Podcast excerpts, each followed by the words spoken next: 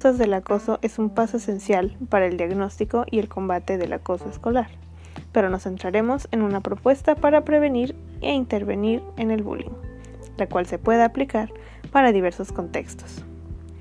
Para prevenir es necesario realizar campañas anti-bullying, asegurándose de que todos en el centro educativo sean parte de esta campaña, inclusive los padres de familia y directivos. La campaña debe ser más que solo conferencias o folletos o pancartas puestas en la escuela. Debe desarrollarse en varios días, con actividades y reuniones donde realmente se genere conciencia entre los alumnos.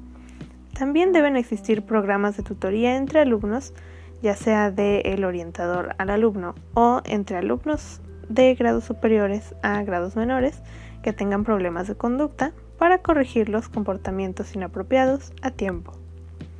En cuanto a la intervención, se requiere una orientación de parte del pedagogo, psicopedagogo u orientador educativo, en la cual se realiza una intervención completa para adaptar tanto al agresor como al agredido en su contexto particular.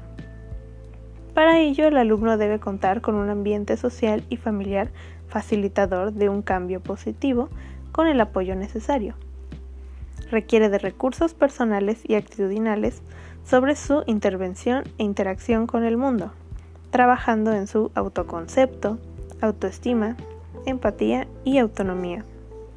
Por último, se debe trabajar en sus habilidades sociales para reintegrarlo adecuadamente al entorno educativo.